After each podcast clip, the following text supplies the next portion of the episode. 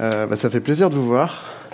Ça fait plaisir euh, d'avoir entendu ces chants. Merci Nono et l'équipe euh, pour ces chants.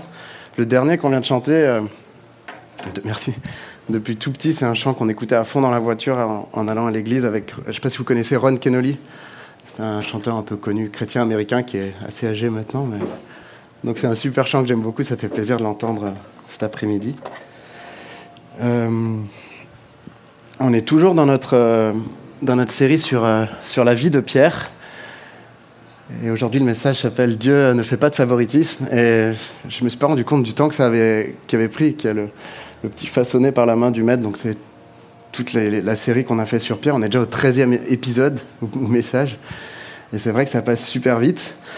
Euh, du coup, je sais pas si vous vous souvenez, pour ceux qui étaient là il y a, il y a deux semaines, c'était avec Steve on a vu que bah, les disciples vivaient euh, pas mal de persécutions, des emprisonnements, certaines mises à mort, et que toutes ces épreuves permettaient certaines choses. Donc c'est ce qu'on avait vu la dernière fois avec Steve. Et on est toujours un petit peu dans ce contexte. Donc là maintenant on est dans les actes des apôtres. Euh, il y a toujours de la persécution. L'Église se forme autour de Jérusalem, même en Judée. Et il y a de plus en plus de membres. Et l'Église progresse. Et là, on est dans Acte, et je vais vous lire Acte 10. On va lire Acte 10. Euh, donc, c'est l'histoire de Pierre avec Corneille. Donc, j'ai essayé de voir comment je pouvais faire pour euh, pas mettre Acte 10 en entier, parce qu'il est assez long, mais j'ai pas réussi. Donc, je vais vous lire Acte 10 en entier, mais c'est important pour la suite du message, et c'est une histoire qui est, qui est très chouette, je trouve. Donc, Acte 10. À Césarée vivait un officier romain nommé Corneille qui avait un poste de commandement dans la cohorte appelée l'Italique. Il était pieux et craignait Dieu, avec tous les gens de sa maison. Il était généreux envers les pauvres du peuple et priait Dieu en tout temps. Un jour, vers 3 heures de l'après-midi, il eut une vision. Il vit distinctement un ange de Dieu qui entrait chez lui et qui lui dit Corneille. Corneille le regarda et tout tremblant demanda Qu'y a-t-il, Seigneur? L'ange lui répondit Tes prières et tes largesses envers les pauvres ont été accueillies par Dieu, et il est intervenu en ta faveur. C'est pourquoi, maintenant, envoie des hommes à Jaffa pour faire venir ici un certain, Simon que l'on surnomme Pierre. Il loge chez un autre Simon, un tanneur qui habite une maison près de la mer. Dès que l'ange qui venait de lui parler fut parti, Corneille appela deux de ses serviteurs et l'un des soldats affectés à son service, qui était un homme pieux. Il leur raconta tout ce qui venait de se passer et les envoya à Jaffa. Le lendemain, tandis qu'ils étaient en chemin et se rapprochaient de Jaffa, Pierre monta sur la terrasse de la maison pour prier. Il était à peu près midi. Il eut faim et voulut manger. Pendant qu'on lui préparait son repas, il tomba en extase. Il vit le ciel ouvert et une sorte de grande toile tenue aux quatre coins qui s'abaissait et descendait vers la terre. Elle contenait toutes sortes d'animaux, des quadrupèdes, des reptiles et des oiseaux. Il entendit une voix qui disait Lève-toi, Pierre, tue ces bêtes et mange-les. Oh non, Seigneur, répliqua Pierre car jamais de ma vie, je n'ai rien mangé de souillé ou d'impur. Mais la voix reprit et dit, ce que Dieu a déclaré pur, ce n'est pas à toi de, de, le considérer comme impur. Par trois fois, cela se renouvela, puis la nappe disparut dans le ciel. Pierre était fort perplexe et se demandait ce que cette vision signifiait. Pendant ce temps, les hommes envoyés par Corneille s'étaient renseignés pour savoir où se trouvait la maison de Simon, et ils s'y présentèrent à la porte d'entrée. Ils appelèrent et demandèrent si c'était bien là que logeait Simon, surnommé Pierre. Comme Pierre en était toujours à réfléchir sur sa vision, l'Esprit lui dit, Écoute, il y a trois hommes qui te demandent, va, descends, et pars avec eux sans hésiter, car c'est moi qui les ai envoyés. Alors Pierre descendit et se présenta en disant, Me voilà, c'est moi que vous cherchez. Pourquoi êtes-vous venu Nous venons de la part du centurion Corneille, répondirent-ils. C'est un homme droit qui craint Dieu et qui jouit de l'estime de toute la population juive. Un ange de Dieu lui a demandé de te faire venir dans sa maison pour écouter ce que tu peux avoir à leur dire. Alors Pierre les fit entrer et leur offrit l'hospitalité pour la nuit. Le lendemain, il se mit en route avec eux, accompagné de quelques frères de Jaffa. Je reprends juste mon souffle. les jours suivants, il arriva à Césarée. Corneille les attendait et il avait invité sa parenté et ses amis intimes. Au moment où Pierre allait entrer, Corneille s'avança vers lui, se jeta à ses pieds et se prosterna devant lui. Mais Pierre le releva. Non, lui dit-il, lève-toi, je ne suis qu'un simple homme moi aussi. Puis, tout en s'entretenant avec lui, il entra dans sa maison et découvrit les nombreuses personnes qui s'y étaient réunies. Il leur dit, Vous savez que la loi interdit à un juif de fréquenter un étranger ou d'entrer chez lui. Mais Dieu m'a fait comprendre qu'il ne faut considérer aucun être humain comme souillé ou impur. Voilà pourquoi je n'ai fait aucune difficulté pour venir quand vous m'avez appelé. À présent, puis-je savoir pour quelle raison vous m'avez fait venir? Corneille lui répondit.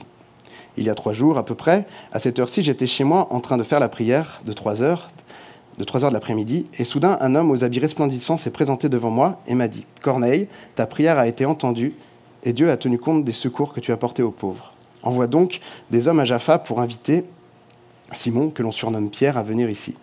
Il loge chez un autre Simon, un tanneur, qui habite une maison près de la mer. Par conséquent, je t'ai donc immédiatement envoyé chercher, et je te remercie d'avoir bien voulu venir. Nous voici donc maintenant tous ici devant Dieu, prêts à écouter tout ce que le Seigneur t'a chargé de nous dire. Alors Pierre prit la parole et dit, Maintenant je me rends vraiment compte que Dieu ne fait pas de différence entre les hommes. Au contraire, parmi tous les peuples, tout homme qui le craint et qui fait ce qui est juste lui est agréable. Il a adressé sa parole aux Israélites pour leur annoncer la paix par Jésus-Christ, qui est le Seigneur de tous les hommes. Vous savez ce qui s'est passé au commencement, par la Galilée, puis dans toute la Judée, après que Jean a appelé les foules à se faire baptiser. Ensuite, Dieu a oint Jésus de Nazareth en répandant sur lui la puissance du Saint-Esprit. Celui-ci a parcouru le pays en faisant le bien et en guérissant tous ceux qui étaient tombés sous le pouvoir du diable, car Dieu était avec lui. Nous sommes les témoins de tout ce qu'il a fait dans le pays des Juifs et à Jérusalem, où ils l'ont mis à mort en le clouant à la croix. Mais Dieu l'a ramené à la vie le troisième jour et lui a donné de se montrer vivant, non à tout le peuple, mais aux témoins que Dieu avait lui-même choisis d'avance, c'est-à-dire à nous. Et nous avons mangé et bu avec lui après sa résurrection. Jésus nous a donné l'ordre de prêcher au peuple juif et de proclamer que c'est lui que Dieu a désigné pour juger les vivants et les morts.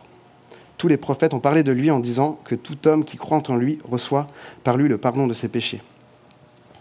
Alors que Pierre prononçait ces mots, l'Esprit Saint descendit soudain sur tous ceux qui écoutaient la parole.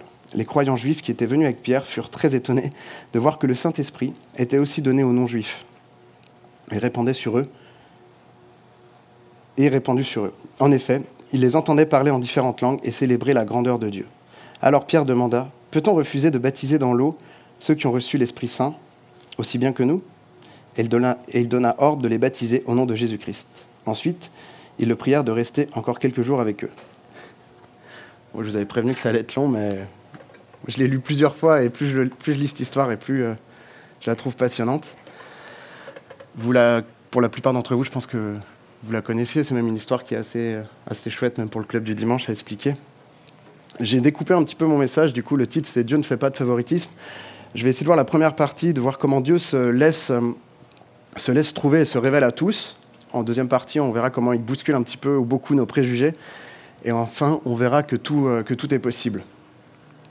Euh, pour la première partie, euh, on voit dans le contexte qu'on est toujours sous occupation romaine. Euh, Corneille, c'est un, officier, un centurion, donc qui avait 100 hommes sous sa responsabilité. C'était ce qu'on appelle un craignant Dieu. C'était des hommes non juifs ou des femmes non juives qui, qui, étaient attirés par la foi juive et qui observaient quelques pratiques. Dans ce cas-là, c'était l'aumône, le fait d'être généreux, aussi la prière. Je vous ai remis un verset qui dit, le 2, il était pieux et craignait Dieu. Avec tous les gens de sa maison, il était généreux envers les pauvres du peuple et priait Dieu en tout temps. Juste ça, prier Dieu en tout temps, c'est quelque chose qui est assez compliqué à concevoir, même pour nous aujourd'hui. Quoi. Et on voit qu'à, ce Corneille, à cet homme qui, essayait de, se rapprocher de Dieu, un ange lui apparaît et lui dit d'aller trouver Pierre. On voit qu'ensuite il envoie des gens et le lendemain, quand ces gens arrivent, euh, quand ils sont en route pour chez Pierre, au même moment, il y a Pierre qui a, cette vision. Et pareil, j'ai essayé de trouver des illustrations pour, euh, pour la vision que Pierre a eue. J'ai regardé un petit peu sur Internet. Ce que j'ai trouvé, en tout cas moi, qui m'a le plus parlé, c'était ce coloriage.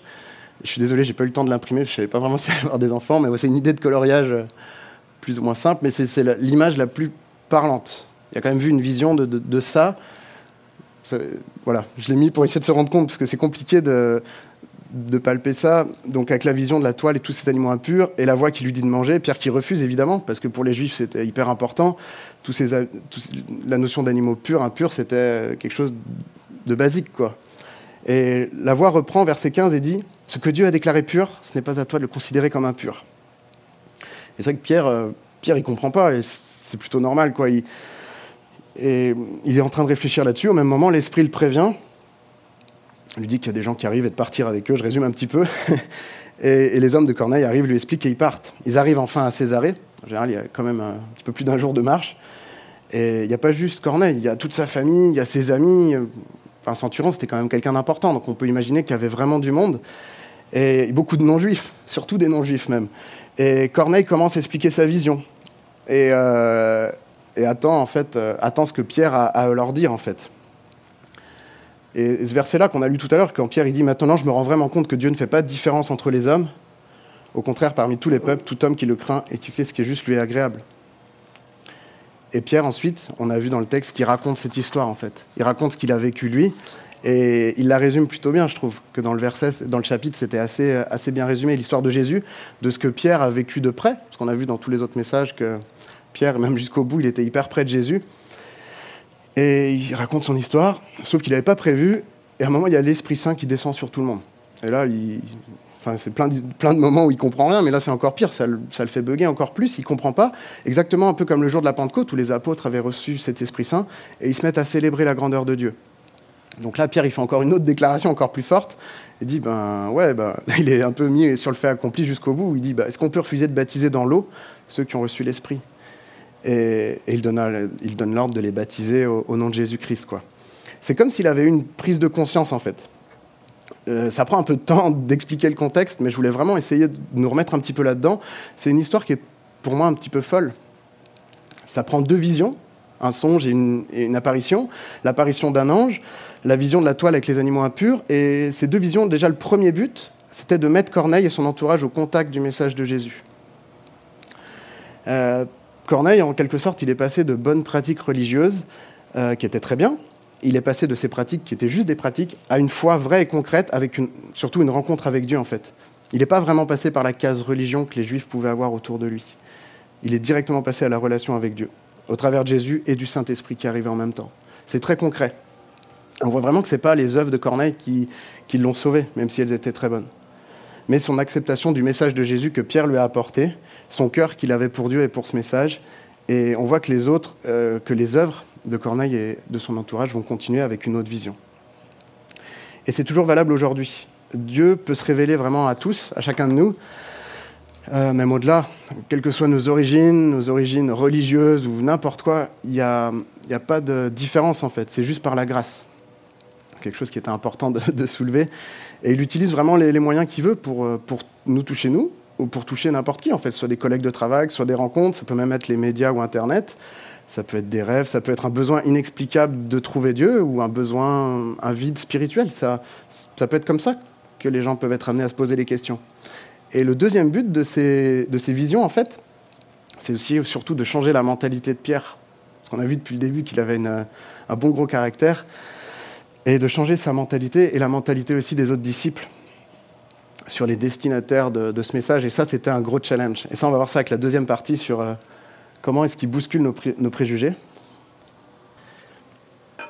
Là, il repart sur, euh, on repart sur cette vision, en fait, et Pierre est vraiment interpellé, il est choqué. Ça a dû être, euh, si, on se met deux minutes à la place de Pierre, ça a dû être vraiment horrible pour lui, de voir tous ces animaux impurs, plus la voix qui lui dit de les manger. Donc déjà, de côtoyer ces animaux impurs, c'était interdit, en plus de les manger, enfin là, c'était le summum. C'était vraiment quelque chose d'impossible, d'incompréhensible. Et, c'était vraiment, comme j'ai dit, très important pour les Juifs, même pour ceux qui étaient disciples de Jésus, même euh, pour ceux qui avaient compris qu'ils étaient plus sous l'ancienne loi, sous la loi juive. C'était culturel, en fait, ça peut se comprendre, ça se comprend potentiellement toujours aujourd'hui. C'était vraiment quelque chose d'ancré. Et on peut penser que, que Pierre pouvait penser que, que, Dieu mettait sa foi à l'épreuve, quoi. On voit, c'est quand même fort. Verset 14, il dit Oh non, Seigneur, car jamais de ma vie je n'ai rien mangé de souillé ou d'impur. Et on voit le verset 15 qu'on a déjà vu tout à l'heure qui est important, mais la voix repris et dit Ce que Dieu a déclaré pur, ce n'est pas à toi de le considérer comme impur. Et c'est à ce moment-là, je pense qu'il a vraiment commencé à comprendre le sens de la vision. Et on a vu après, quand il part avec les gens, qu'il arrive encore une fois dans cette maison pleine de païens. Pour lui, ça devait être.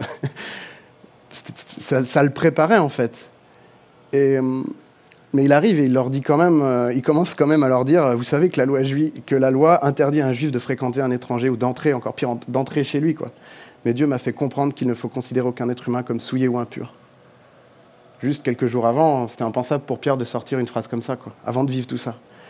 Et la vision, surtout la venue des gens de Corneille, ont fait vraiment changer Pierre de mentalité. On transformé sa vision des personnes impures, ont enlevé comme une grosse couche de religiosité qui lui restait, qui bloquait l'annonce, le partage du salut pour les autres peuples. on va voir ça par la suite. Ce qui est un peu paradoxal et que j'ai du mal à comprendre, moi, c'est que quand Jésus était, était, hum, était sur terre avec ses, ses, apôtres, Jésus passait la plupart de son temps avec ces personnes qui étaient classées impures. Et c'était principalement ce que les religieux lui reprochaient aussi. Quoi. Et on voit hum, dans ce passage, et même dans tout, ce qu'on a étudié sur Pierre depuis quelques mois, que Pierre a subi vraiment beaucoup de transformations et d'évolutions. On a vu dans son caractère, dans sa mentalité, euh, dans sa vision et même dans sa vie en fait. Et un de ces derniers changements, là, ça va vraiment impacter toute la suite de son ministère et la suite de, la, de comment le, message va être euh, propagé, on va dire. Et après le chapitre 10, logiquement, il y a le 11 qui arrive. Je ne vais pas vous le lire en entier, je vais vous le résumer, mais il est super important aussi. Mais lui, je, je lirai juste la fin tout à l'heure. Euh, on voit que les, apôtres de Judée, de l'église de Jérusalem, apprennent ce qui s'est passé à Césarée avec, euh, avec Corneille. Et tous ces croyants, qui sont eux d'origine juive, ils ne sont pas contents que, que, Pierre ait annoncé ce message, que Pierre, encore pire, soit allé chez ces Romains et chez ces païens. Et ils viennent le voir, pour, euh, non pas pour le, pour le féliciter ou pour l'encourager, mais juste pour lui faire des reproches, en fait.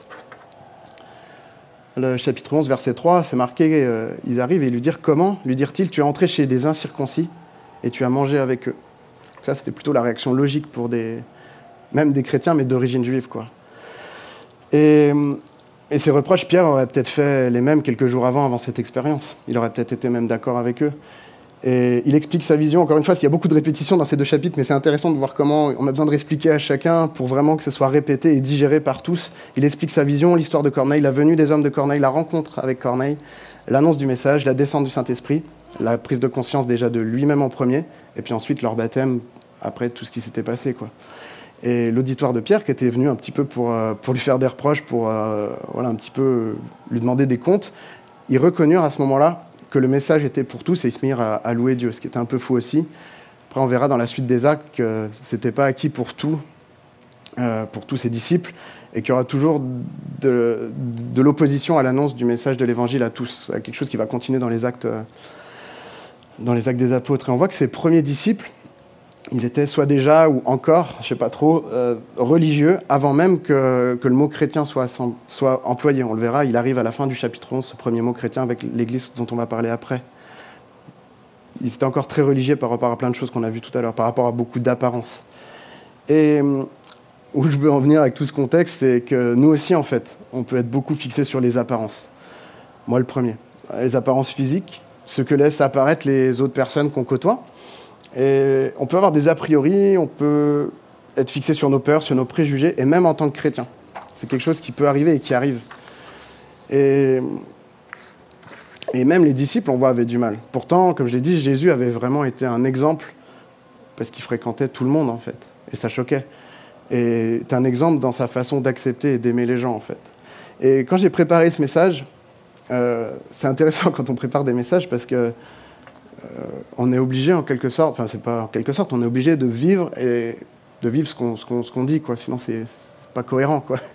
Donc des fois tu te prends des trucs en mode bah, bah ouais bah là l'exemple c'est toi, quoi. C'est pas Pierre qui s'est mal comporté, c'est toi, quoi. J'ai un exemple de, il y a quelques années où je, avant d'être ici, je travaillais dans le bâtiment et j'arrivais dans une entreprise. Euh, donc c'est un boulot assez physique, machin. Et, et, un de mes collègues avec qui je devais être, c'était un, un grand gars, très costaud, crâne bien rasé, euh, tout le temps en, en, Marcel, des tatouages de partout et de toutes sortes. Euh, je les montrerai pas ici. Il y avait plus de place pour euh, quasiment plus de place pour d'autres tatouages. Il était vraiment impressionnant ce gars. Et, j'imaginais déjà quel genre de personne ça allait être. Plus sur les chantiers, il y a un peu de tout en termes de personnalité, quoi. Des fois, et j'avais déjà, j'ai pas encore rencontré, enfin pas encore discuté avec lui, j'avais déjà plein de préjugés. Et j'étais en mode bon, faut pas trop l'embrouiller. J'espère que ça va bien se passer sur le chantier, que ça va aller. Je dis, ça va pas être un rigolo, c'est un gros dur. Et en vrai, il me faisait un peu peur. Quoi. Et, euh, j'ai travaillé avec lui. J'ai passé beaucoup de temps avec lui. Et même en apprenant à le connaître, mais très vite, je me suis rendu compte qu'en vrai, c'est une des personnes les plus gentilles et les plus attentionnées que j'ai rencontrées. Ce même mec que je viens de vous décrire, je n'ai pas trouvé, puis j'ai posé de mettre une photo de lui, j'ai pas trouvé d'équivalent sur Internet, mais je pense que je vous représenter un peu. Et en vrai, c'était vraiment une des personnes les plus qui était sensible quand tu dis. Enfin, j'ai halluciné, quoi. Et ça m'a vraiment ça m'a vraiment interpellé parce qu'il n'y avait rien à voir avec les a priori que j'avais juste sur son apparence au final. pas hyper important sur, sur la personne. Quoi. Et ça m'a vraiment servi de leçon. Et en préparant ce message, je me suis dit, punaise, heureusement que Dieu ne fait pas pareil avec nous, en fait. Heureusement qu'il ne nous juge pas sur ce qu'on est, sur notre apparence, sur notre apparence de cœur. Heureusement qu'il n'a pas d'a priori sur nous. Heureusement qu'il nous aime tous, quoi. Et j'ai un autre exemple encore plus récent. Parce que des fois, on répète les trucs. Euh, il n'y a pas trop longtemps, j'ai appris qu'une personne avec qui j'avais travaillé, que je connaissais, j'ai appris que cette personne était devenue euh, chrétien. Et je connaissais cette personne, ce qu'elle était, ce qu'elle faisait, et ma première pensée, c'était c'est pas possible, cette personne était tellement loin de Dieu, tellement à l'opposé de ce que je pensais être quelqu'un de disponible ou de potentiellement prêt à rencontrer Dieu. C'était vraiment étonnant pour moi. Et ma première réaction quand on m'a dit ça, au lieu de me réjouir, bah, ma première pensée, ça a été euh, c'est pas possible, j'étais choqué quoi. Et, ça m'est bien revenu en pleine face quand j'ai préparé ce message parce que même si je suis pas un chrétien d'origine juive, comme les disciples qu'on a vus, j'ai des a priori qui ne sont pas en lien avec le cœur de Dieu ou avec le cœur que Dieu voudrait qu'on ait en fait, et qui sont pas bons et qui sont pas du tout basés sur la grâce en fait, sur la grâce de Dieu. Et, je pense que c'est intéressant pour chacun d'entre nous et c'est important de se souvenir de tenir compte de nos erreurs déjà et de nos erreurs de jugement pour pas les répéter, pour pouvoir nous-mêmes déjà changer de mentalité et pour ne pas être comme les chrétiens, enfin comme les gens, les disciples dans ce passage qui viennent faire des reproches. Et vraiment, le titre, euh, il bouscule nos préjugés et je pense qu'on en a tous plus ou moins, sur différents critères. Et c'est important de passer au-delà pour pouvoir avancer, pour pouvoir avoir de, nouvelles perspectives, en fait. Et juste ça pour euh, faire un peu le lien avec, ma, avec la troisième partie. voilà, avec la partie 3, où maintenant tout est possible. Et donc je vous ai résumé le début du, chapitre 11. Maintenant, je vais juste vous lire la fin. Donc le chapitre 11, 19-30. 19-30, hum, c'est quand même bien moins long. les disciples s'étaient dispersés lors de la persécution survenue après la mort d'Étienne. Ils allaient jusqu'en Phénicie, dans l'île de Chypre, à Antioche, mais ils n'annonçaient la parole qu'aux Juifs. Toutefois, quelques-uns d'entre eux, qui étaient originaires de Chypre et de Cyrène, se rendirent à Antioche et s'adressèrent aussi aux non-juifs, en leur annonçant le Seigneur Jésus. Or, le Seigneur était avec eux, et un grand nombre de personnes crurent et se convertirent au Seigneur. Bientôt, l'Église qui était à Jérusalem apprit la nouvelle et envoya Barnabas à Antioche. À son arrivée, il constata ce que la grâce de Dieu avait accompli, et il en fut rempli de joie. Il encouragea avec tous les croyants à rester fidèles au Seigneur avec une ferme assurance. Barnabas était en effet un homme bienveillant, rempli d'Esprit Saint et de foi. Et un grand nombre de personnes s'attachèrent au Seigneur. Barnabas se rendit alors à Tars pour y chercher Saul. Quand il l'eut trouvé, il l'amena avec lui à Antioche. Ils passèrent toute une année à travailler ensemble dans l'église, dans l'église et enseignèrent beaucoup de gens. C'est à Antioche que pour la première fois, les disciples de Jésus furent appelés chrétiens. À cette même époque, des prophètes se rendirent de Jérusalem à Antioche. L'un d'eux, nommé Agabus, se leva et prédit sous l'inspiration de l'Esprit qu'une grande famine sévirait bientôt dans le monde entier. Elle eut lieu, en effet, sous le règne de l'empereur Claude. Les disciples d'Antioche décidèrent alors de donner chacun selon ses moyens et d'envoyer des secours aux frères qui habitaient la Judée. C'est ce qu'ils firent. Ils envoyèrent leurs dons aux responsables de l'Église par l'intermédiaire de Barnabas et de Saul on voit ce... Merci. On voit la fin, de, ce chapitre 11. Ils sont assez liés, le 10 et le 11. Et on voit que même après cet épisode, qui a quand même pas mal permis de casser les préjugés, on voit que la persécution continue, mais d'un côté, cette persécution que la mort d'Étienne a permis un petit peu de faire essaimer et un peu de projeter les disciples pour un peu ben, envoyer le message un petit peu partout. La plupart de ces disciples, ils continuent d'annoncer le message qu'aux Juifs, en fait. Mais on en voit qu'il y en a quelques-uns, c'est marqué mais d'autres, qui venaient de Chypre, donc Chypre, bah, c'est une île grecque, et de Cyrène, qui serait actuellement euh, l'actuelle Libye. Ces chrétiens qui étaient ces disciples allèrent à Antioche, et à Antioche, ils ont annoncé pas qu'aux Juifs, en fait. Antioche, c'était, hum, ça serait aujourd'hui dans l'actuelle Syrie. À l'époque, c'était la troisième ville de l'Empire romain. Donc c'était quand même une ville assez importante. Et ces disciples-là ont choisi choisir de parler aussi aux non-juifs. Et on voit qu'il y a un grand nombre qui crut. Euh, qui a une bonne réception et que, que ça marchait, quoi, que l'Église prenait, prenait forme. Et ça fait un peu la répétition de tout à l'heure. Les chrétiens de Jérusalem, bah, du coup, euh, ils envoient quelqu'un pour vérifier, pour voir ce qui se passe. Ils envoient Barnabas qui constate les conversions et qui constate comment est l'Église, comment elle grandit. Il voit le résultat. On voit qu'il reviendra même avec, avec Saul, donc avec Paul, pour passer du temps et, aider cette Église. Et on voit que c'est à ce moment-là, c'est grâce à ça que les, que les disciples sont appelés pour la première fois des chrétiens. C'est quand même pas anodin, parce que c'est le nom qu'on a, qui montre une distinction avec les juifs, très clairement, et c'est le nom qu'on a toujours, euh, c'est toujours notre appellation en fait aujourd'hui. Et cette première église en fait de non-juifs, euh, qui était totalement, c'est pas simple avec le chant lyrique à côté, plus la chaleur, il y a beaucoup de, c'était quelque chose qui était totalement inconcevable avant. Pourriez y aller à la fin de la célébration si vous voulez pour finir le, concert. Et on voit même à la fin du chapitre 11, ce qui me frappe, c'est quand même une. Euh, il y a tout ce passage sur la, sur la famine qui est annoncé, et on voit qu'il y a une solidarité qui se met en place, mais elle est à l'inverse, la solidarité. C'est cette église d'Antioche qui est solidaire, un peu, on peut dire, avec l'église mère, avec l'église qui les a envoyés, qui était à Jérusalem. Ça devient la même famille, en fait. Et le soutien, il est dans l'autre sens, en fait, des non-juifs d'origine envers les juifs, un peu en retour de l'évangile qu'ils ont pu recevoir. Et ça me fait penser à la charité qu'on avait vue chez Corneille au début, alors que lui, il n'était même pas juif non plus. Et hum, l'impression qu'on voit plus de charité de la part des non-juifs d'origine que de ceux qui étaient vraiment avec Jésus et qui ont vu tout ça en fait. Plus de charité de la part des gens qui n'ont pas connu concrètement Jésus, ce qui, est, ce qui est un petit peu fou lors de son passage. Et l'expansion du message, en fait, c'est tout ce qui va concerner la, suite des actes des apôtres. On verra qu'après, bon, avec Paul, ça va jusqu'à Rome, puis après, ça va continuer dans le reste de l'Europe par la suite, jusqu'à nous aujourd'hui, parce que Rome, c'est pas très très loin géographiquement. Donc, on n'est pas, trop pour moi, on n'est pas déconnecté de cette histoire. C'est vachement proche en fait. Et ce message s'est exporté, a touché de nouveaux peuples, de nouveaux pays. C'était grâce juste à des personnes qui, ont, qui sont sorties, qui ont su sortir de leur tradition religieuse, qui ont su sortir de leur confort, de leur acquis, sortir de cette zone de confort, qui se sont surtout laissés diriger par Dieu et on voit que Pierre, il s'est laissé conduire, il s'est laissé changer par Dieu. Et que c'était pas simple quand on voit le Pierre qu'on a connu au début, euh, au début des évangiles. Et vraiment, vous faire vraiment passer ce message que tout est encore possible aujourd'hui, en fait, dans l'annonce de ce message. Qu'en vrai, ce message, c'est toujours le même.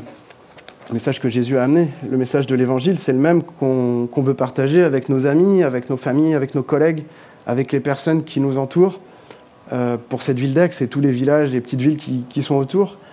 Et je voudrais qu'on puisse se souvenir de ces premiers disciples qui sont passés au-dessus de leur a priori, de leur religiosité, pour proclamer ce message. Je pense que ça peut être chouette de se souvenir aussi chacun d'où est-ce qu'on vient et qu'on est héritier de cette première église de non-juifs et qu'on est au bénéfice de, de, cet héritage en fait. Se souvenir de comment on a entendu ce message, de comment on l'a reçu, de comment on l'a accepté, de qui on était, de où on en était dans notre vie au moment où on a reçu et accepté ce message. Pour, euh, pour terminer sur, euh, sur le rivage, on n'est pas hyper nombreux aujourd'hui, mais si on, si on, regarde un petit peu une photo du rivage actuellement, on est de plus, plein d'origines géographiques, euh, plein d'origines d'églises. Il y a des chrétiens qui sont plus récents que d'autres. Il y a plein d'histoires différentes, de parcours, il y a plusieurs stades, plusieurs périodes dans la foi, mais on est tous unis par ce message, on est tous unis par Jésus. En tout cas, c'est la vision. Et il faut garder en tête que Dieu ne fait vraiment pas de favoritisme avec nous en premier. Sinon, on ne serait, pas, là. Et garder vraiment ça en tête dans notre vie d'église et hum, aussi dans notre vie de famille, dans notre vie au boulot.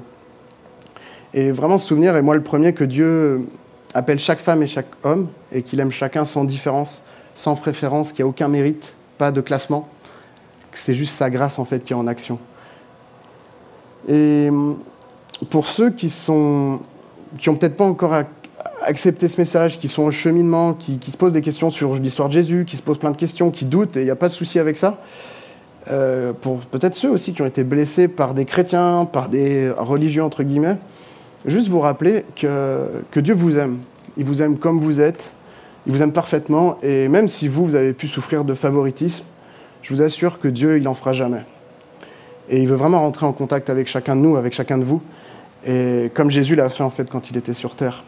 Et je veux juste euh, terminer en le, en, le, en le remerciant pour ce message incroyable, pour Jésus, pour où on en est aujourd'hui, parce que c'est grâce à ça, et pour son amour qui n'a pas de nuance. Je vais terminer par la prière. Merci mon Dieu pour euh, cette parole, pour ce message qu'on a la chance de pouvoir partager aujourd'hui. Merci pour ton amour qui est sans faille, pour ton amour qu'on ne mérite pas du tout. Merci parce que tu ne fais pas de favoritisme merci parce que tu t'arrêtes pas à nos préjugés et que tu nous aides à évoluer. Mon Dieu, merci pour chaque chose, pour la vie de chaque personne ici et merci pour toutes les belles choses que tu vas continuer de faire dans chacune des vies, mon Dieu. Amen.